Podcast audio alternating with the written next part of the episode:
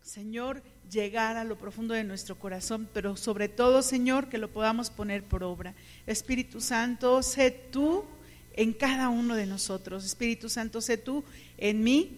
Y Padre, que cada palabra, Señor, sea de parte tuya, cada palabra sea de parte de lo alto, Señor. Y sobre todo, quita toda distracción, Señor. Reprendemos toda distracción, Padre, y en el nombre de Jesús rogamos que este tiempo, Señor, podamos estar conectados contigo. En el nombre de Cristo Jesús. Amén y amén. Amén. Bueno, eh, yo a esta prédica le puse por título Aprendamos de Saúl. Y el Señor nos pone en la Biblia precisamente las historias de los diferentes hombres de la Biblia y mujeres de la Biblia para aprender de ellos, porque si no, pues qué caso tendría, nada más sería como un libro y ya. Pero cuando leemos realmente para aprender de la palabra, pues estamos eh, poniendo nuestra conciencia, nuestro espíritu, todo nuestro ser en, en eso y estamos aprendiendo del Señor. Y te voy a pedir que vayas entonces a 1 Samuel 9, versículo 1. Y vamos a ver cómo el Señor llama a Saúl precisamente. Dice la palabra de Dios así. Había un hombre rico e influyente llamado Cis de la tribu de Benjamín. Era hijo de Abiel, hijo de Seror, hijo de Becorat, hijo de Afia, de la tribu de Benjamín. Su hijo Saúl era el hombre más apuesto en Israel. Era tan alto que los demás apenas le llegaban a los hombros. Entonces, imagínate eso, un hombre altísimo, un hombre eh, guapo, dice aquí, apuesto, eh, eh, alto. Yo creo que, que, varias personas ahí, mujeres, lo veían y decían, wow, ¿no? Algo así. Y dice el versículo 14 antes del versículo 14, perdón. Esto era de Saúl, hablamos de Saúl. Pero si tú sigues leyendo la historia, eh, a su papá se le perdieron unos burros y entonces el, el papá manda a Saúl y a su criado por a ir a buscar a los burros y ellos van por varias partes buscando los burros hasta que eh, alguien les dijo, Ay, en esta ciudad está un vidente, ¿por qué no van y le preguntan a él dónde están los burros? Y entonces, pues dicen, vamos. Y fue Saúl con su, con su criado a buscar al vidente. Y ahora sí, 1 Samuel 9:14 dice así, de modo que llegaron a la ciudad y mientras entraban por las puertas, Samuel iba saliendo hacia ellos para subir al lugar de adoración. Ahora bien, el Señor le había dicho a Samuel el día anterior, mañana a esta hora te enviaré a un hombre de la tierra de Benjamín, úngelo para que sea el líder de mi pueblo, Israel. Él lo librará de los filisteos, porque desde lo alto he mirado a mi pueblo con misericordia y he oído su clamor. Cuando Samuel vio a Saúl, el Señor le dijo, ese es el hombre del que te hablé, él gobernará a mi pueblo. Y me voy a detener aquí tantito. Qué, qué impresionante que el Señor le dice a Samuel, mañana vas a conocer al futuro rey de Israel. Pero esto sucede, recuérdalo también, porque el pueblo de Israel empezó a ver que los demás pueblos tenían reyes y ellos querían también un rey.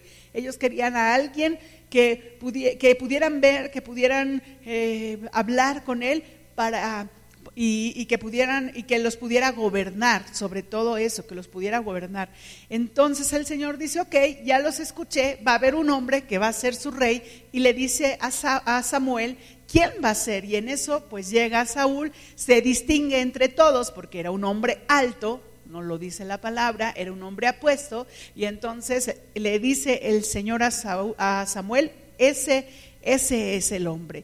Y dice entonces en el versículo 18, justo en ese momento Saúl se acercó a Samuel a las puertas de la ciudad y le preguntó, ¿podría decirme por favor dónde está la casa del vidente?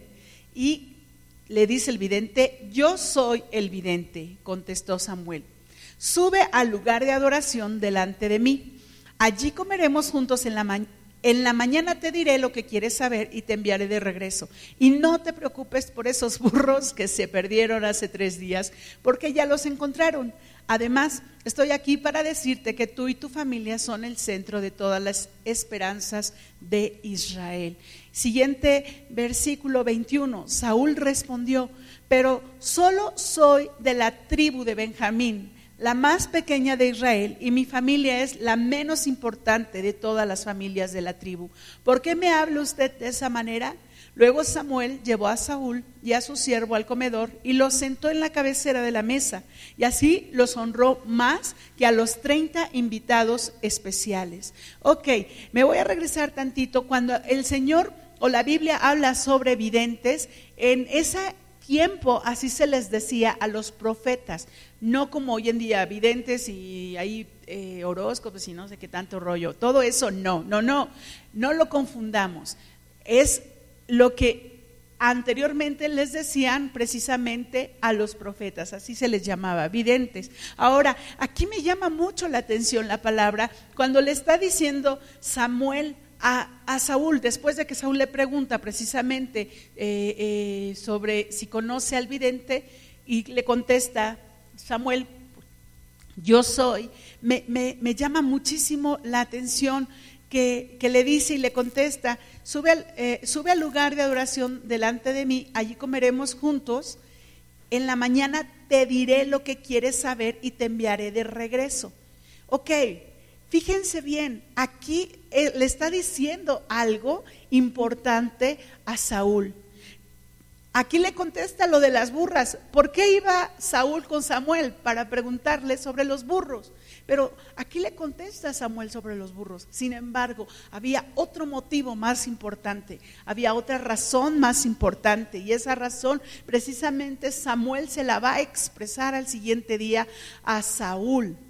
Y aquí una de las cosas es precisamente todas las dudas que tenía eh, el, eh, Saúl de sí mismo, todas las dudas que tenía Saúl de su persona, de su identidad, todas las dudas que tenía Saúl de quién era él.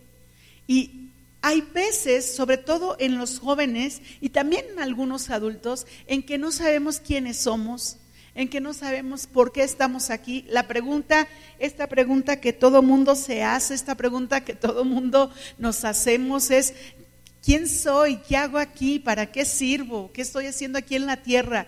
Bueno, pues esas preguntas también se las hicieron en esa época y una de las cosas que me, llama la atención es precisamente eso, cómo Samuel le está diciendo, mañana, mañana te diré lo que quieres saber y te enviaré de regreso.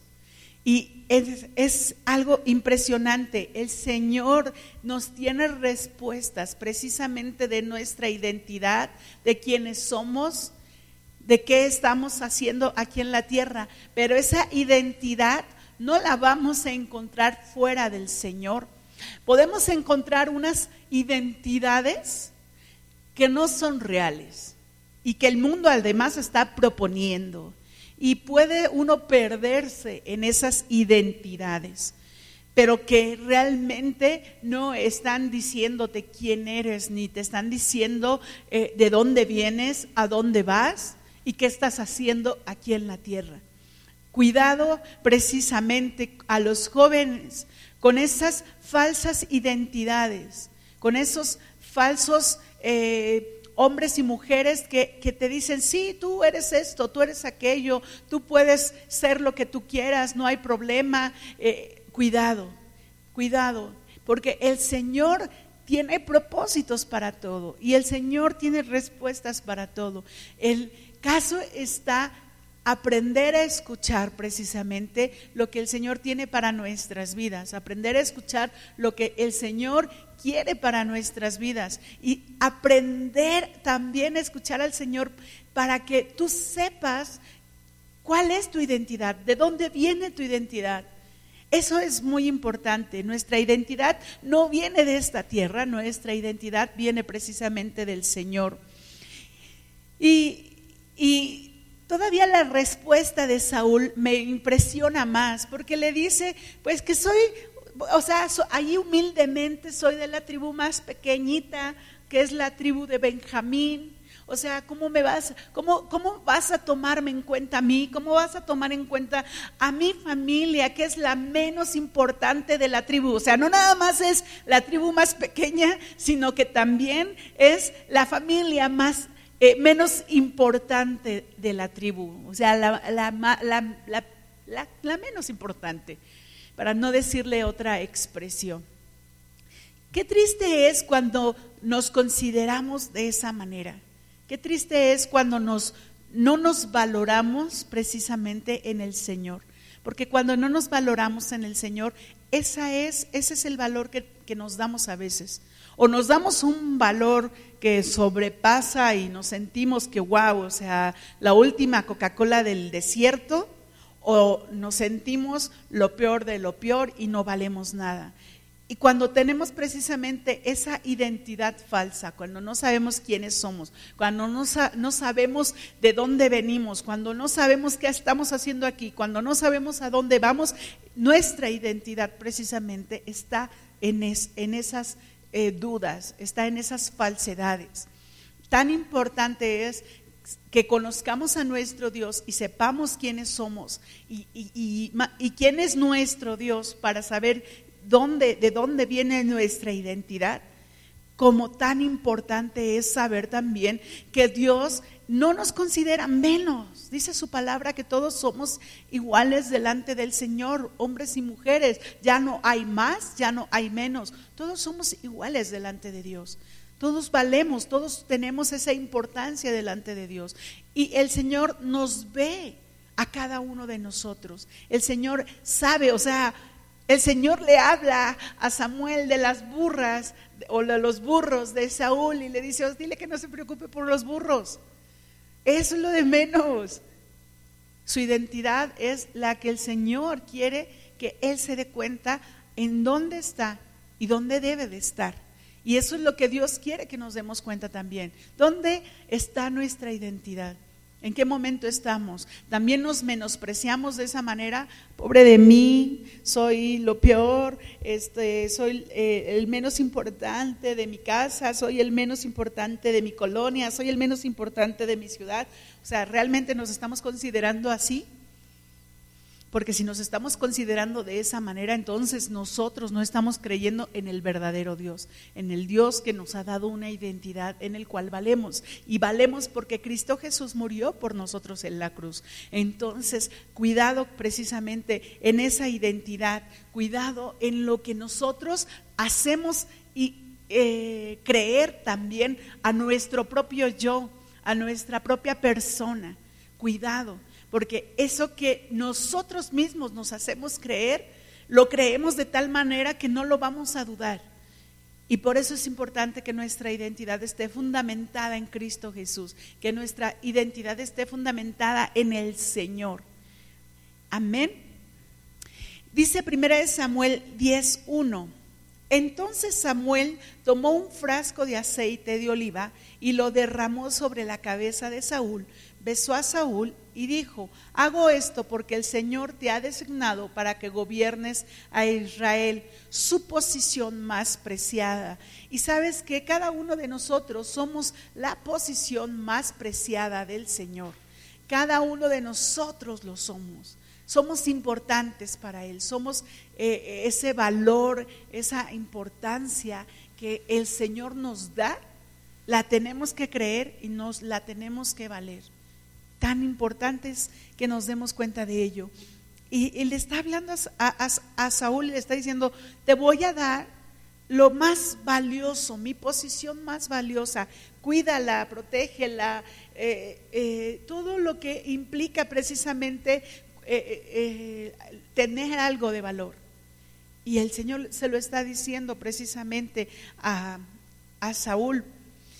Y una de las cosas que Saúl entiende es, ok, me, lo, está diciendo a mí, pero suceden cosas más adelante y vamos a ir viendo, como en primera de Samuel 10:5 dice, cuando llegues a Gibea de Dios, donde está la guarnición de los filisteos, encontrarás a un grupo de profetas que descienden del lugar de adoración. Estarán tocando un arpa, una pandereta, una flauta y una lira y estarán profetizando. En ese momento el Espíritu del Señor vendrá poderosamente sobre ti y profetizarás con ellos. Serás transformado en una persona diferente. Después de que sucedan estas señales, haz lo que deba hacerse, porque Dios está contigo. Y que cuando uno viene al Señor, cuando uno viene a Cristo, el Señor nos da un corazón nuevo y nos transforma, nos hace hombres y mujeres nuevos. Y eso es algo que nosotros eh, nos damos cuenta, a veces no nos damos cuenta, pero conforme iba pasando el tiempo nos damos cuenta. Y la gente se va dando cuenta y empiezan a decir, has cambiado, eres diferente, tú, tú hablas diferente, te comportas diferente, tu mirada es diferente, porque el Señor hace eso. Nadie más puede hacerlo más que Dios, ni siquiera el mejor psicólogo del mundo, porque el psicólogo va a llegar hasta el psique, hasta donde se le llama alma, pero el Señor llega hasta el espíritu de cada uno de nosotros. Y esos cambios precisamente solo pueden provenir de Él. Y le habla precisamente a Saúl y se lo expresa y se lo dice. Y lo más impresionante es lo que sucede después. Y ahorita vas a, vas a ir viéndolo conmigo. Dice en primera de Samuel 19, mientras Saúl se daba vuelta para irse, Dios le dio un nuevo corazón y todas las señales de Samuel se cumplieron en ese día. Cuando Saúl y su siervo llegaron a Gibea, vieron a un grupo de profetas que se les acercaba. Entonces el Espíritu de Dios vino poderosamente sobre Saúl y él también comenzó a profetizar. ¡Ey, ojo aquí! ¿Quieres que el Espíritu de Dios venga poderosamente sobre ti? Busca a gente que esté pegada a Dios. Busca a gente que esté pegada a su espíritu. Busca a gente que busque de Dios, que busque de su espíritu. De nada sirve, de nada sirve estar con las demás personas cuando tú no tienes al Señor. El propósito de estar con las demás personas que no conocen al Señor es que tú puedas mostrarles quién es Dios pero para eso tienes que ser lleno del Espíritu Santo. Y para eso tienes que buscar al Espíritu Santo. Y cuando tú buscas a gente que está llena del Espíritu, te llenas. Porque, porque vas a hablar del Señor, vas a hablar de su espíritu, vas a hablar de sus proezas, vas a hablar de los testimonios que el Señor está haciendo en tu vida y, y los demás también. Vas a hablar de lo que Dios está haciendo en la vida de tu familia. Vas a glorificar su nombre, vas a exaltarle, vas a estar al pendiente precisamente de lo que los demás dicen del Señor, porque tienes esa hambre, esa necesidad de seguirle conociendo, porque tienes esa sed de buscarle de, estar en su presencia. Entonces, busca gente que esté llena del Señor, rodéate de esa gente para que cuando tú tengas que salir y, y, tengas que convivir con los demás, los demás puedan ver en ti al Señor, los demás puedan ver en ti al Espíritu Santo, los demás puedan darse cuenta. Esto esto es impresionante. Y después dice en la palabra, no lo tenemos aquí en las láminas, pero después dice que la gente veía a Saúl profetizando y, le decían, ¿cómo? Saúl entre los profetas. O sea, las demás personas se dan cuenta de lo que Dios está haciendo en nuestras vidas. Las demás personas lo van a notar, lo van a ver. Y lo más hermoso es que tú vas a ser testimonio del Dios vivo. Eso es lo más hermoso, que tú vas a ser testimonio del Dios vivo y que aquellos que no conocen del Señor precisamente van a venir a buscarle porque van a querer lo que tú tienes. Lo que tú tienes lo necesitan ellos. Y por eso es importante que nosotros podamos ser llenos de su espíritu. Versículo 20 dice, entonces Samuel reunió a todas las tribus de Israel delante del Señor y por sorteo se eligió a la tribu de Benjamín. Después llevó a cada familia de la tribu de Benjamín delante del Señor y se eligió a la familia de los Matri Finalmente, de entre ellos fue escogido Saúl, hijo de Cis, pero cuando lo buscaron había desaparecido. Versículo 22, entonces le preguntaron al Señor, ¿dónde está? Y el Señor contestó, está escondido entre el equipaje.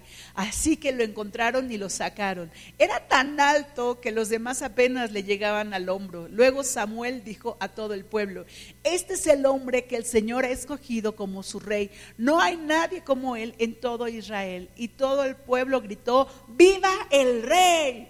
Ok, qué padre ya tienen un rey, viva el rey. Y era un hombre que destacaba de los demás. Era un hombre alto, era un hombre guapo, muy bien, pero era un hombre miedoso. Se escondió en las maletas, se escondió en el equipaje. ¿Por qué? Porque vio todo lo que se estaba haciendo precisamente para que para poder decir quién iba a ser el rey de Israel. Pero él ya lo sabía, Saúl. Acuérdense que lo había dicho ya Samuel anteriormente a Saúl. Y qué impacto que, que echan suerte y la tribu de Benjamín es elegida primero. Y después vuelven a echar suerte y ahora es por familias y ahora es la familia Matri. Y de esa familia, pues el escogido es Saúl. Pero Saúl, Saúl tenía miedo. Saúl era un hombre miedoso. Saúl era un hombre que, que el ver las cosas que tenía que enfrentar eh, le daban temor, inseguro, dudó. Tal vez él había ya sido lleno del Espíritu Santo y su corazón había sido transformado, como dice su palabra. Más bien tal vez no, así lo dice la palabra. Pero en él había todavía dudas, en ese hombre había todavía dudas, en ese hombre aún eh, el, verse eh, como un rey le daba miedo. Y vaya, que no era cosa menor. Gobernar un pueblo no es nada fácil. Gobernar un pueblo no es nada sencillo. Y tuvo temor y tuvo miedo. Y probablemente yo quiero hacer aquí una diferencia entre él y David. Porque, porque cuando David lo, le dicen, tú eres el ungido, él ya tenía una relación estrecha con Dios y eso no provocó el que le dijeran, tú vas a ser el rey, eso no provocó que se separara del Señor, sino al contrario, que siguiera unido al Señor. Pero la palabra no nos sigue diciendo aquí que Saúl siguiera unido al Señor. Y hay cosas que tenemos que entender en nuestra vida. Es verdad, el Señor nos va a dar bendición.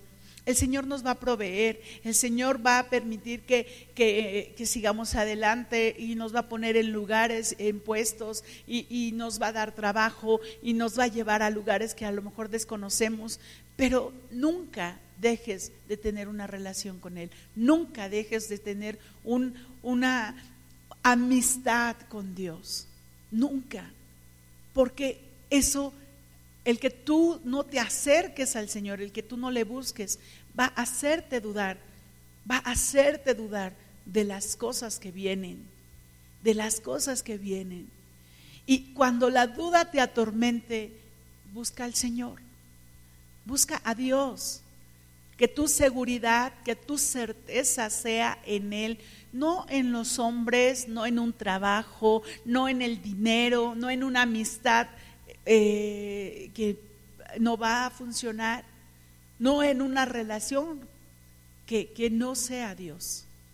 Lo más importante es tu relación con Dios y no debemos de olvidarlo, no debemos de olvidarlo. Es algo de las cosas más hermosas. El caso es de que lo escogen a Saúl y entonces eh, le dicen, este va a ser el rey y todo el, pueblo grita, viva el rey, viva el rey. Yo creo que ahí tocaron eh, instrumentos, bailaron y no sé qué tanto más, me lo imagino. Y entonces pues ahí está ya el rey asignado. ¿Quién sabe si le han de haber puesto una corona o no le han de haber puesto nada? No, no lo dice bien la Biblia, pero lo que sí es pues que ya le dicen que este va a ser el rey. Y pues este rey tenía dudas. Y, y dice el versículo 15 de primeras de Samuel 11. Primera de Samuel 11:15. Así que todos fueron a Gilgal y en una ceremonia solemne delante del Señor proclamaron rey a Saúl. Después ofrecieron ofrendas de paz al Señor y Saúl y todos los israelitas se llenaron de alegría. O sea, fue algo muy solemne, le eh, hicieron una ceremonia, muy bien, todo perfecto y ahí es donde ya lo hacen oficial, tú eres el rey de Israel. Saúl, esta es tu responsabilidad, ahora tú eres rey de Israel. Y una de las cosas que dice la palabra, eh, eh, búscalo después en 1 Samuel 13, versículo 4, tenía 30 años Saúl cuando subió al trono y reinó durante 42 años. O sea, Saúl era un hombre joven, adulto, cuando empezó a reinar Israel. Un joven adulto, un joven adulto con miedos, un joven adulto con temor. Y digo un joven porque 30 años no se me hace un hombre grande, se me hace un hombre joven. Ya hoy en día les dicen, creo que a partir de esa edad, chaborrucos, pero, pero pues eso es lo de menos. Eh, aquí este, este hombre Saúl pues no estaba grande, pero ya había vivido, ya tenía experiencia, ya tenía eh, eh, cierto, cierto camino recorrido y aún así él tenía dudas en, sus, en su corazón. Y voy a ir a Primera de Samuel 13, 4. Dice, así que todo Israel oyó la noticia que Saúl había destruido la guarnición filistea en Geba y, y, que ahora los filisteos odiaban a los israelitas más que nunca. Entonces todo el ejército israelita fue llamado para unirse a Saúl en Gilgal. Los filisteos reunieron un ejército poderoso de tres mil carros de guerra, seis mil hombres para conducirlos y tantos guerreros como los granos de arena a la orilla del mar. Acamparon en Micmas, al oriente de Bet-Aben. Versículo 6. Los hombres de Israel vieron el gran aprieto en el que se encontraban y como estaban fuertemente presionados por el enemigo, trataron de esconderse en cuevas, matorrales, rocas, hoyos y cisternas. Algunos cruzaron el río Jordán y escaparon a la tierra de Gad y de Galat. Mientras tanto Saúl se quedó en Gilgal y sus hombres temblaban de miedo. Y me voy a detener tantito aquí. Fíjate qué impresionante están en medio de la guerra, tienen ahora que enfrentar a los filisteos. Saúl ya es el rey y tiene la responsabilidad ahora de llevar precisamente a esos hombres a la guerra y salvar a Israel de los filisteos. Pero sus hombres empiezan a tener miedo, empiezan a temer, empiezan a esconderse, empiezan a huir, empiezan a, desaparecer. Y y esto es, también es consecuencia del mismo sentir de Saúl, del mismo sentir. No, no fue un hombre que, dijera, pues ahora vamos, vamos a ser valientes y, y enfrentar la situación. Pero a veces también nosotros cuando vamos a enfrentar situaciones difíciles, cuando vamos a enfrentar situaciones que sabemos que está ahí el problema, queremos huir del problema o queremos darle la vuelta al problema y muchos lo hacen. Queremos eh, que el problema no esté presente en nuestras vidas. Queremos que las cosas y las circunstancias complicadas y difíciles pues no, no sean. Pero, pero la única manera en que podemos madurar, la única manera en que podemos crecer es precisamente enfrentando los problemas.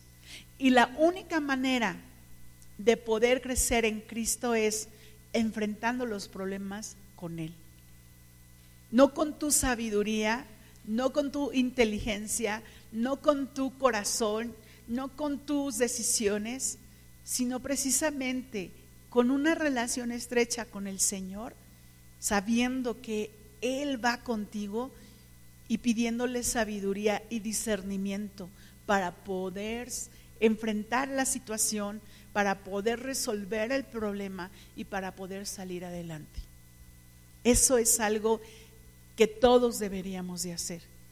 Pero muchos no lo hacemos por miedo, por temor, por querer darle la vuelta al problema. Y entonces empezamos a dudar de lo que Dios puede hacer en nuestras vidas.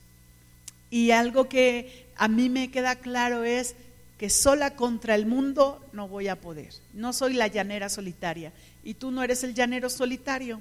Así que necesitamos a Cristo con nosotros, precisamente para enfrentar el problema, para dejar de escapar, para dejar de escondernos en cuevas, en matorrales, en rocas, en hoyos y en cisternas, para dejar de escondernos, para crecer, para madurar, enfrentar el problema. No lo vas a enfrentar tampoco con agresividad, no lo vas a enfrentar tampoco como tú quieres enfrentarlo, como tú crees que es lo mejor.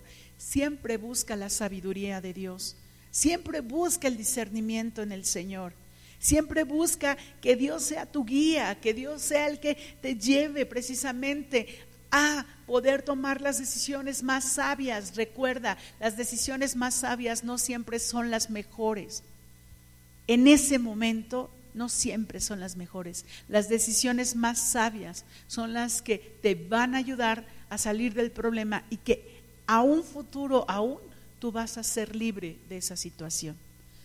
Porque no vamos a ser como niños cuando dicen una mentira y tú vas y les preguntas, ¿mentiste? El niño va a decir, no. Porque esa fue su decisión en ese momento y él pensó en ese momento, esta es la decisión más sabia, voy a decir que no. Sigue mintiendo y sigue haciendo esa mentira más grande y más grande. En vez de decir en ese momento, sí, sí mentí, con sabiduría, precisamente, y entonces poder hablar con el niño y decirle, bueno, ahora tú tienes que saber que las mentiras no son correctas por esto y esto y esto. Y por qué las verdades sí son correctas. Es lo mismo, pero ahora con adultos, con jóvenes. Tenemos que ver las cosas de la manera en que el Señor las ve. Y entonces sí creer a Dios lo que Él está haciendo en nuestras vidas. Cuando recién llegué al Señor, había una, un canto que eh, lo cantaba de más mal, este, y decía algo así de los de nuestro lado son más que el adversario. Entonces, los de nuestro lado son más que el adversario. No le temas a lo que vas a enfrentar a enfrentar, perdón. No le temas, pero recuerda siempre hacerlo con el Señor, con la sabiduría de Dios. Y eso te va a dar armas, como a estos hombres eh, empezaron a oír, bueno, tú no vas a oír, Dios te va a dar armas, Dios te va a dar palabra, Dios te va a dar sabiduría, Dios te va a mostrar el camino. Y eso es algo que nosotros tenemos que emprender y tenemos que hacer. Y dice 1 Samuel 13, 8, 9, dice así, durante siete días Saúl esperó allí según las instrucciones de Samuel, pero aún así Samuel no llegaba. Saúl se dio cuenta de que sus tropas habían comenzado a desertar, de modo que ordenó, tráiganme la ofrenda quemada y las ofrendas de paz. Y Saúl mismo sacrificó la ofrenda quemada. Voy a seguir en el 10. Precisamente cuando Saúl terminaba de sacrificar la ofrenda quemada, llegó Samuel. Saúl salió a recibirlo, pero Samuel preguntó, ¿qué has hecho? Saúl le contestó Vi que mis hombres me abandonaban y que tú no llegabas cuando prometiste y que los filisteos ya están en Micmas, listos para la batalla. Así que dije, los filisteos están listos para marchar contra nosotros en Gilgal y yo ni siquiera he, podido he pedido ayuda al Señor, de manera que me vi obligado a ofrecer yo mismo la ofrenda quemada antes de que tú llegaras. ¿Sabes algo? Y esto que nos quede claro, Dios nunca llega tarde. Dios nunca llega tarde. La palabra no dice que Samuel llegó al otro día. Llegó ese mismo día. Pero pero la desesperación de Saúl, el ver que sus hombres se iban, el ver que el enemigo ya estaba listo para la batalla, el ver que las cosas estaban en contra de todo lo que ellos estaban haciendo, le hizo desesperarse e ir a ofrecer sacrificio. Y esto no podía hacerlo él. Esto era solo para los sacerdotes. Esto no lo podía hacer él. Por eso Samuel le dice, ¿qué has hecho? Así como tú le dices a tus hijos cuando hacen una travesura, ¿qué has hecho? Pues de la misma manera, Aquí Samuel se lo estaba diciendo a Saúl, ¿qué has hecho? ¿Qué has hecho? Y nosotros tenemos que tener cuidado precisamente en ello. Por eso te decía, ser sabios, buscar la sabiduría de Dios. Este hombre lo único que hizo fue encontrar, querer tener la respuesta a su problema de una manera inmediata, de una manera rápida. Pero, o sea, no era, no lo era la manera correcta. Nosotros tenemos que aprender eso. Por eso les decía al principio, aprendamos de Saúl. No nos precipitemos a tomar las decisiones. No nos precipitemos a hacer las cosas de una manera alocada, de una manera eh, impropia, de una manera que no es correcta. Tomemos en cuenta las cosas, pero sobre todo tomemos en cuenta al Señor. Tomemos en cuenta al Señor. De verdad, Dios te va a respaldar cuando tú tomas la decisión precisamente basado en su sabiduría, basado en su palabra. Dios nos respalda. Dios nos respalda. Dios está ahí con nosotros. No dejes de confiar en Él, no dejes de buscarle, no dejes de estar en su presencia, no dejes de decirle lo que te angustia, lo que hay en tu corazón, no dejes de exponerles tu problema al Señor, al Espíritu Santo, al Padre. Dios nos respalda. Dios está con nosotros. Yo cuando me dijeron, pues te tienen que operar, para mí fue así como que, ouch, o sea, yo no quería que me operaran. Yo oraba al Señor y decía, Señor, por favor, no. Y esto, esto lo voy a, platicar haciendo un paréntesis y espero ser breve.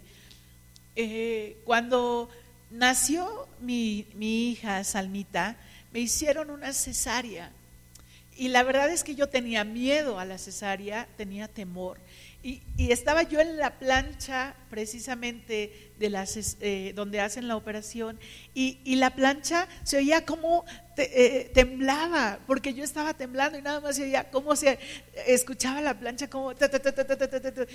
y entró el doctor y me dijo, este, hija, te tienes que calmar porque así no te puedo operar. Y yo decía, es que estoy muy nerviosa y me dijo, tranquila. Entonces, yo recuerdo, te ponen así con las manos extendidas, de un lado te ponen, este, eh, tenía el suero y del otro lado tenía el que te mide la, la, oxigenación y también tenía, gracias, y también tenía el, el, que, el que te aprieta aquí, que no, me, no sé para qué sirve, para tomar la presión, exacto, gracias. Y este, y, pues no puedes hacer nada porque estás así, ¿no? No puedes mover tus manos, no te puedes mover mucho. Y recuerdo que acostada de la parte de atrás se acercó un médico y me hizo así en la frente. Y me calmé y hubo paz en mí. Cuando salí de la cesárea, ya estando en la habitación, le dije a, a mi esposo, a Gus, le digo, ¿viste al doctor que se acercó y me hizo así? Y me dijo, no, ¿qué doctor? no había ningún doctor. Le digo, sí, vino de acá del fondo, se acercó y me hizo así. Me dijo, no, no había ningún doctor. Yo, yo lo vi, yo lo sentí. Me dijo, no, no había nadie. Y yo estoy segura que era el Señor. Y para mí fue así como, Dios, tú estás con nosotros. Amén. Cuando fue la operación de la rodilla, al principio, este, pues te pasan, te tienen que canalizar y todo, y me canalizan, la, eh, eh, tratan de buscar la vena para sacarme la sangre, para hacerme los estudios, pero saca la, enfermera, eh, para empezar, la, la, vena no la encontraba, cuando la encontró salió sangre y salió muy poquita, y después esa poquita se coaguló muy rápido y volvió a buscar otra vena y la vena no la encontró y pues te mueven la aguja y duele. y tuvo que ir por otra enfermera. La siguiente enfermera buscó otra vena, este, sacó poquita sangre y esa poquita este, la, la tuvieron que ocupar para hacer los estudios porque no salía más. Fueron por otra enfermera, me hicieron ahora en el brazo para buscar la vena, pues no encontraron nada. Fueron por otra enfermera para buscarme y como yo ya estaba lastimada del brazo izquierdo, me, la otra enfermera con mucho, mucha paciencia, mucho amor, me, dijo, te voy a canalizar eh, en, tu brazo derecho porque ya estás muy lastimada de este lado. Le dije, sí, y ya me, canalizó. Me decían, es que estás eh, muy nerviosa y estás así, y, no se explicaban por qué se coagulaba la sangre. Yo, eh, el médico me mandó un medicamento precisamente anticoagulante para que no se coagulara la sangre, y, este y pues no, no se explicaban qué pasó. Bueno, el caso es de que ya me canalizaron del otro lado, me subieron a piso, muy bien, todo. Y sí había duda y había temor en mi corazón. Siempre que, hay una cirugía hay como ese temor, como ese, oh, Dios mío, por favor. Este, al otro día, cuando ya me llevaron temprano a la, a la cirugía, siempre el Señor me ha hablado también a través de su creación. Y dentro del hospital, donde no había ventanas, donde ni siquiera había un jardín, yo me llevaban ya en la camilla, pues vas viendo el techo, porque es lo único que puedes ver. De repente si volteas para un lado y para otro, pero pues yo iba viendo el techo. Y en el techo, en un lugar donde no hay vegetación, en un lugar donde ni siquiera hay ventanas, una Catarina y hasta se lo dije al camillero, una Catarina. Y me dice, ¿a poco? Y voltea y lo dice, oh sí, o sea, hasta él se sorprendió porque en ese lugar pues no había manera como entraba una Catarina. Y cuando vi la Catarina dije, es Dios, ese es Dios. No, no la Catarina, no me malinterpretes, no. O sea, es parte de su manifestación de amor. Hey, mira, aquí estoy, no te preocupes, no es que sea la Catarina Dios, lo vuelvo a decir, no. Es, diciéndome, aquí estoy, aquí estoy. Y, eso me trajo tanta paz. Me, pusieron la anestesia aquí en la espalda, en la, una raquia me pusieron, este, me, empezaron a operar, empecé a, sentir como cómo la pierna iba perdiendo sensibilidad y la verdad es que fue un momento tan hermoso que cuando me di cuenta ya estaba yo viendo mi operación, aquí en la pantallita, tenían una pantallita, y estaba viendo cómo me estaban operando. Y yo le decía al Señor, ¿por qué no te manifestaste como la primera vez? Y si has visto Narnia, hay algo que me recordaba a esa película o a ese libro, sobre todo a los libros que están más bonitos. Y el Señor, en este caso, el león le dice a Lucy, ¿por qué? Porque no me voy a manifestar de la misma manera. Ahora te toca, les toca a ustedes buscarme. Y cuando el Señor me hizo recordar esa parte, dije, Señor, gracias. Gracias porque yo sé que en la primera operación tú estuviste ahí conmigo y no tomé decisiones locas y, decisiones que, que podían afectar a lo mejor a Salmita y en esta segunda operación también estuvo con nosotros y tomamos decisiones donde el Señor pudiera bendecirnos y donde el Señor respaldara precisamente esa operación. Dios nos respalda. Dios nos respalda. Dios nunca llega tarde. Ponlo allí en tu tocador, en el espejo de tu baño, ahí en el refri, donde tú quieras. Tenlo presente siempre. Dios nunca llega tarde nunca. Y el Señor nos mostró su amor. Y el, y el Señor nos muestra su compasión. Y cuando Samuel le dice, ¿qué has hecho? Saúl lo único que dice es justificarse. Pues es que empecé a ver que estaba solo, tú no llegabas y entonces pues yo hice el, el sacrificio, pero a ti no te tocaba. A ti no te tocaba, versículo 13, le dice, qué tontería, exclamó Samuel, no obedeciste al mandato que te dio el Señor tu Dios. Si lo hubieras obedecido, el Señor habría, habría establecido tu reinado sobre Israel para siempre. Pero ahora tu reino tiene que terminar porque el Señor ha buscado a un hombre conforme a su propio corazón. El Señor ya lo ha nombrado para ser líder de su pueblo porque tú no obedeciste el mandato del Señor. Qué impacto, qué impacto, porque por una desobediencia de parte de Saúl le fue quitado el reino. El Señor le dice, no puedes ser tú más, eh, tu descendencia no puede ser más eh, eh, reyes de Israel. Qué impacto que por una desobediencia esa bendición le fue quitada, le fue quitada no quitemos de nuestra vida las bendiciones. Obedezcamos al Señor. No dejes de obedecerlo, no dejes de buscarlo, no dejes de estar en su presencia, porque aquí ya están hablando de David. Aquí ya están hablando de él, están diciendo, el Señor ha buscado un hombre conforme a su propio corazón. Ya está buscando a David, ya están hablando de él. El Señor ya lo ha nombrado para ser líder de su pueblo. ¿Qué impacto? Qué impacto. No dejes de buscar a Dios, no dejes que la desobediencia te quite, te, se lleve tu bendición. Son de las cosas más hermosas. Voy a ir a 1 de Samuel 15, 10. Luego el Señor le dijo a Samuel, lamento haber hecho, hecho a Saúl rey, porque no me ha sido leal y se ha negado a obedecer mi mandato. Al oírlo, Samuel se conmovió tanto que clamó al Señor durante toda la noche. Temprano a la mañana siguiente, Samuel fue a buscar a Saúl. Alguien le dijo, Saúl fue a la ciudad de Carmelo a levantar un monumento en su propio honor y después continuó a Gilgal. O sea, no conforme y tu desobediencia, no conforme ahí, ya te quitaron del reino. Ahora tú vas y vas a hacer un monumento en tu nombre, Saúl. Pero qué cabezón eres. Ahí estaba Saúl exaltándose, ahí estaba Saúl haciéndose sentir importante, ahí estaba Saúl queriendo que lo recordaran, porque él quería que su monumento pues estuviera ahí para que lo recordaran. O sea, Saúl, no seas cabezón, la gloria no es para ti. La gloria es para el Señor. Saúl, deja de estar pensando en ti, no se trata de ti, se trata del Señor. Saúl, deja de estar viendo por ti, es por el Señor.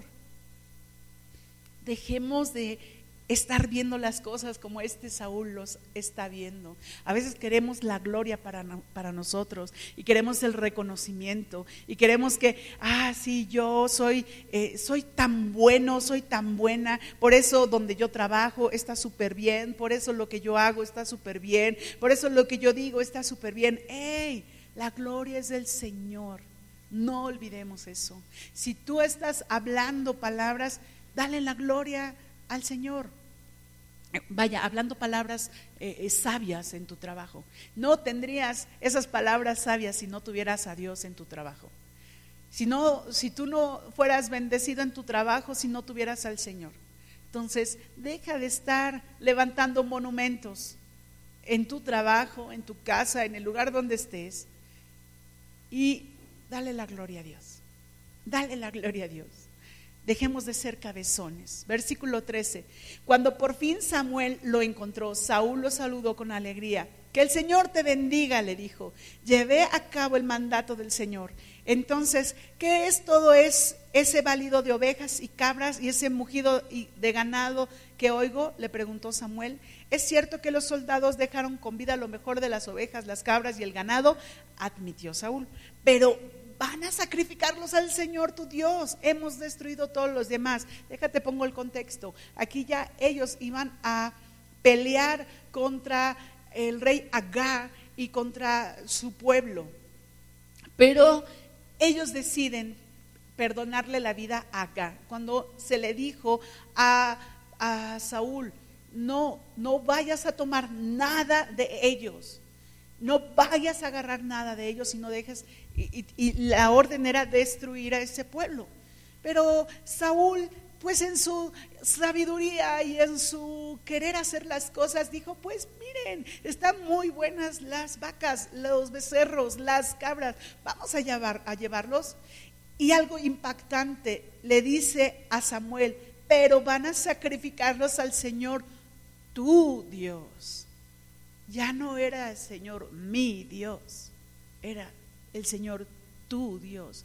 Ya no había esa relación de Saúl con el Señor. Y yo creo que nunca la hubo realmente, es tan estrecha como la tuvo, por ejemplo, David. Ya no había esa relación. ¿Qué impacto en esa sabiduría?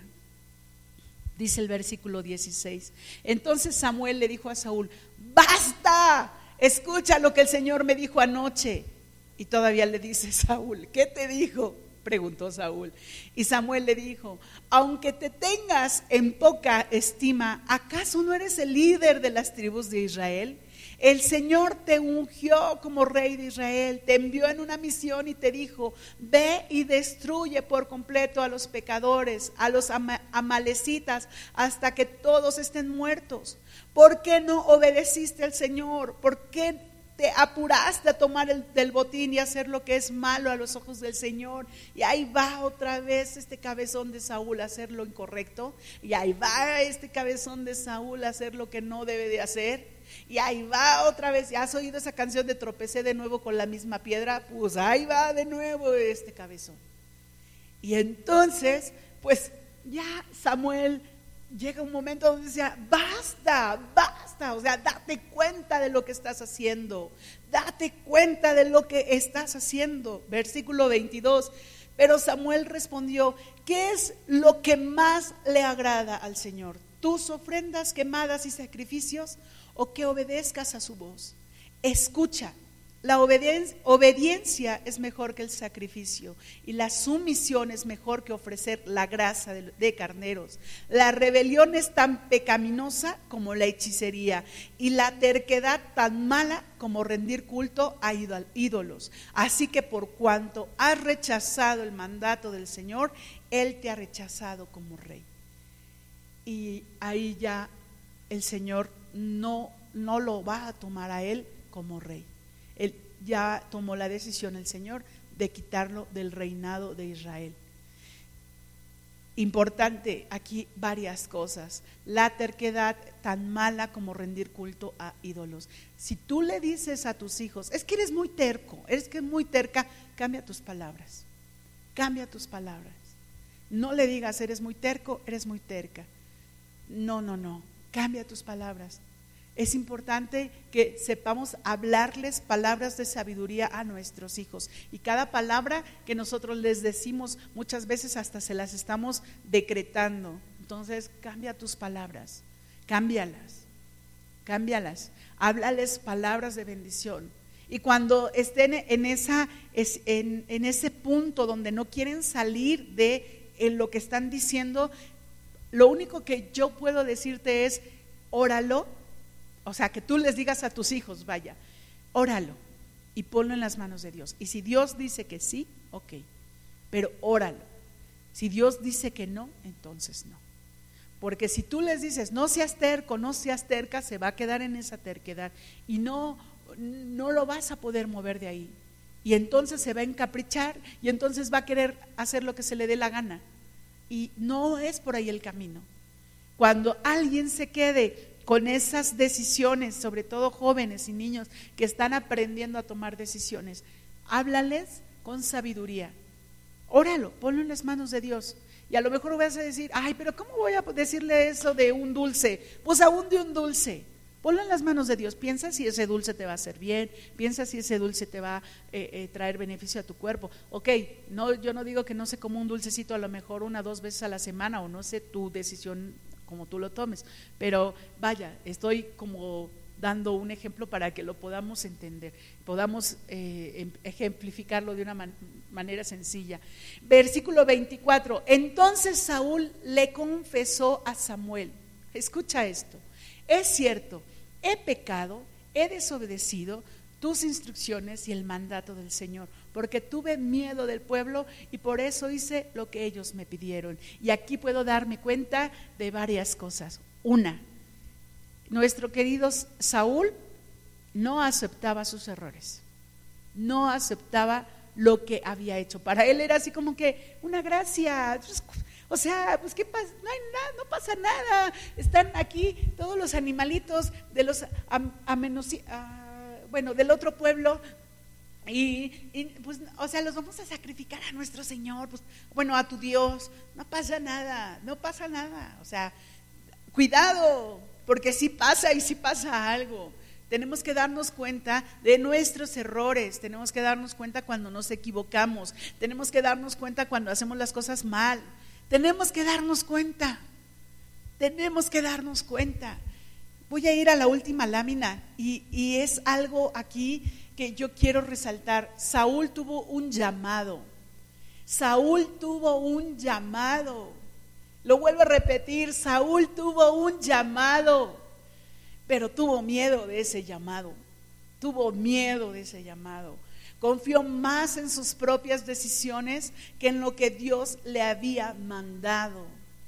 Se sintió presionado y poco preparado para las circunstancias. Su inseguridad lo llevó a cometer errores.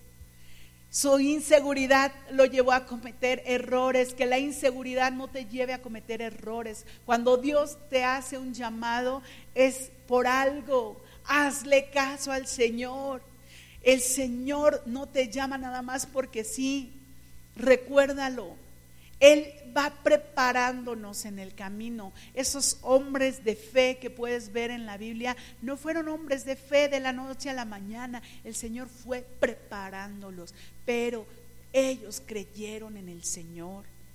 Buscaban más la aprobación del hombre por su misma inseguridad que la de Dios. No busques la aprobación del hombre, no busques la aprobación del ser humano, busca la aprobación de Dios. Fue un hombre desesperado y arrebatado, se dejaba llevar por las circunstancias y por lo que vivía. Le costó trabajo reconocer sus errores. Que no nos cueste trabajo reconocer cuando nos equivocamos. Que no nos cueste trabajo. Bien importante, reconocer nuestro error. Cuando el hombre, cuando el hombre que estaba junto al Señor Jesús en la cruz empezó a burlarse de él, ese hombre no reconoció que él había cometido un error, que él había sido un vándalo, que él había matado a gente, que él había robado. Pero cuando el otro hombre le dice, cállate, este hombre en verdad es santo, y le dice al Señor Jesús, acuérdate de mí cuando estés en el paraíso. La respuesta más hermosa que pudo tener ese hombre en toda su vida fue lo que el Señor le dijo. Te digo que hoy mismo estarás conmigo en el paraíso. Hoy estarás conmigo en el paraíso.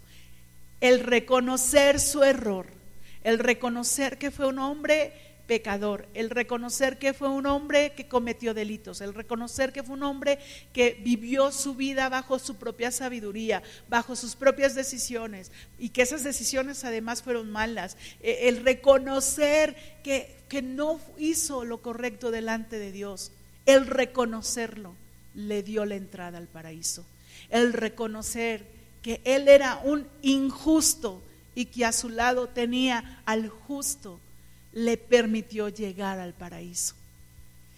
Que tú, que yo, que cada uno de nosotros recordemos todo esto. No nos olvidemos de lo que Dios está haciendo en nuestras vidas y lo que Dios quiere hacer en nuestras vidas, lo que Dios necesita hacer en tu vida. Dios te está llamando. Yo no sé eh, si es la primera vez que escuchas un mensaje así o es ya muchas veces o ya conoces cristianos y dices, ay, sí, esos cristianitos. Yo no sé. Pero Dios sí lo sabe y sabes, Dios te está llamando, Dios quiere que cambies tu vida, Dios quiere que sea transformada tu vida, que dejes de confiar en el hombre y que confíes en el Señor. Confía en Él. Él es el único que puede precisamente decirte que hoy mismo vas a estar conmigo en el paraíso. Él es el único que puede decirnos. Él es el único que puede hablarnos sobre ello. Él es el único que puede rescatar nuestras vidas y Él es el único que puede cambiarlas. Él es el único que puede quitar nuestras dudas, nuestras inseguridades y nuestros miedos y nuestros temores y todo lo demás. Él es el único. Confía en el Señor sobre todas las cosas y Él hará en tu vida, Él hará en tu corazón. Vamos a orar. Padre eterno, en el nombre de Jesús te doy gracias. Gracias Señor por este día. Gracias Señor por tu amor. Y gracias Señor porque tú estás en medio nuestro, porque tú nos amas, porque tú Señor no nos dejas, porque a pesar de nuestros errores, a pesar de nuestras debilidades, a pesar Señor de, de las cosas que hacemos mal, Padre, cuando venimos a ti y confiamos en lo que tú haces en nuestras vidas, Padre, reconociendo nuestros errores, reconociendo quién eres tú, Señor nuestras vidas son transformadas, nuestras vidas son cambiadas, nuestras vidas son diferentes, Padre. Gracias, Señor, por ello.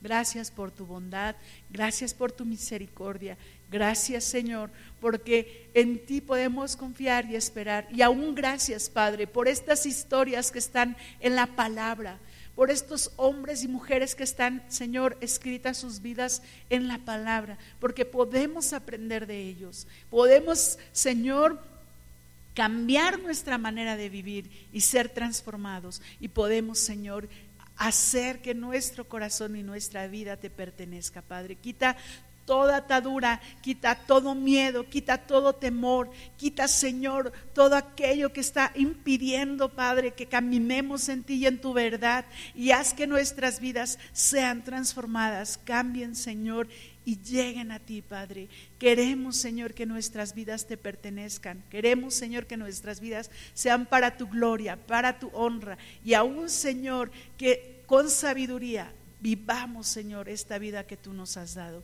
Gracias, Señor, por este tiempo, por tu bendición y por tu amor. En Cristo Jesús, Dios nuestro. Amén.